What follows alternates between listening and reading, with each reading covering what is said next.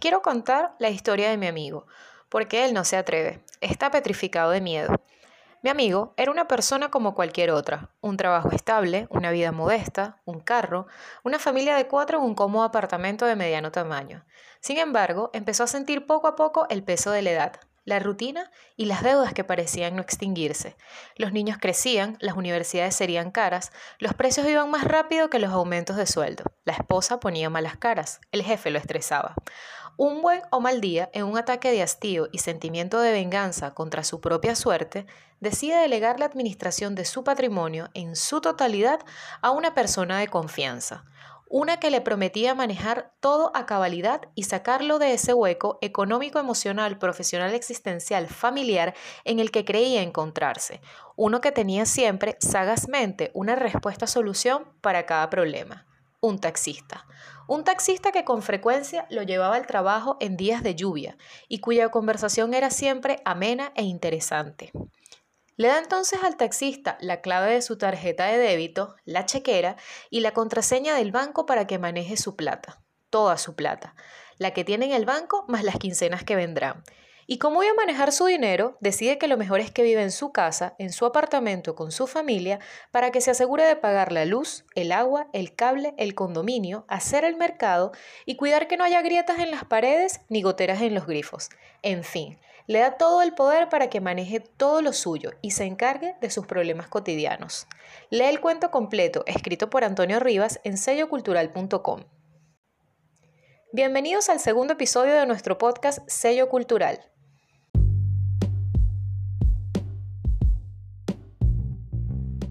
Sello Cultural Podcast es un espacio cultural e informativo, un encuentro ameno con la cultura hispanoamericana y sus nuevas manifestaciones artísticas.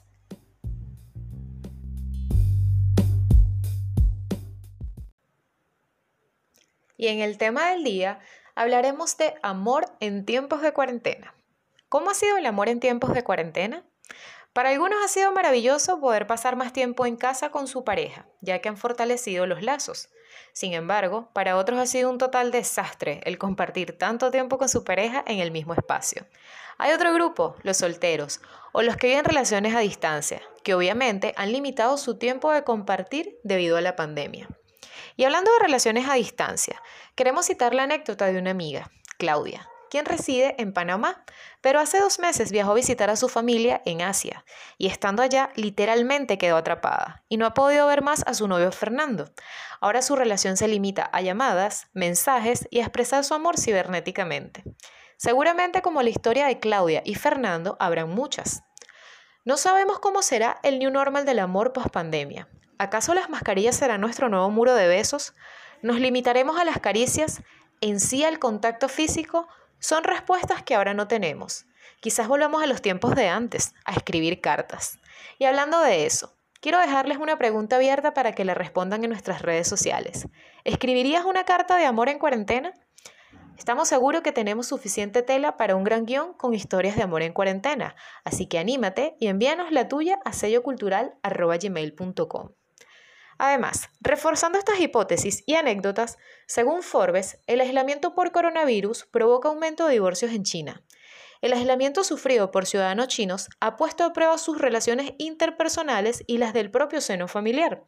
Por su parte también, la Asociación Española de Abogados de Familia ha detectado un aumento en las consultas para divorciarse a raíz del confinamiento por el estado de alarma y además de las peticiones para rebajas de pensiones en alimentos de hijos, por la pérdida de ingresos debido a la crisis provocada por el COVID-19.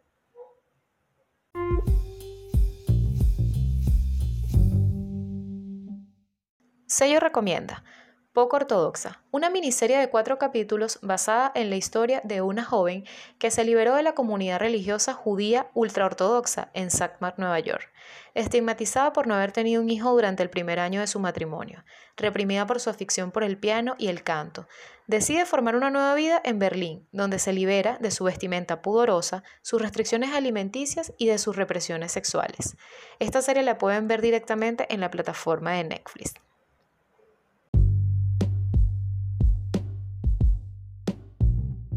Nos escuchamos en otro episodio de Sello Cultural Podcast.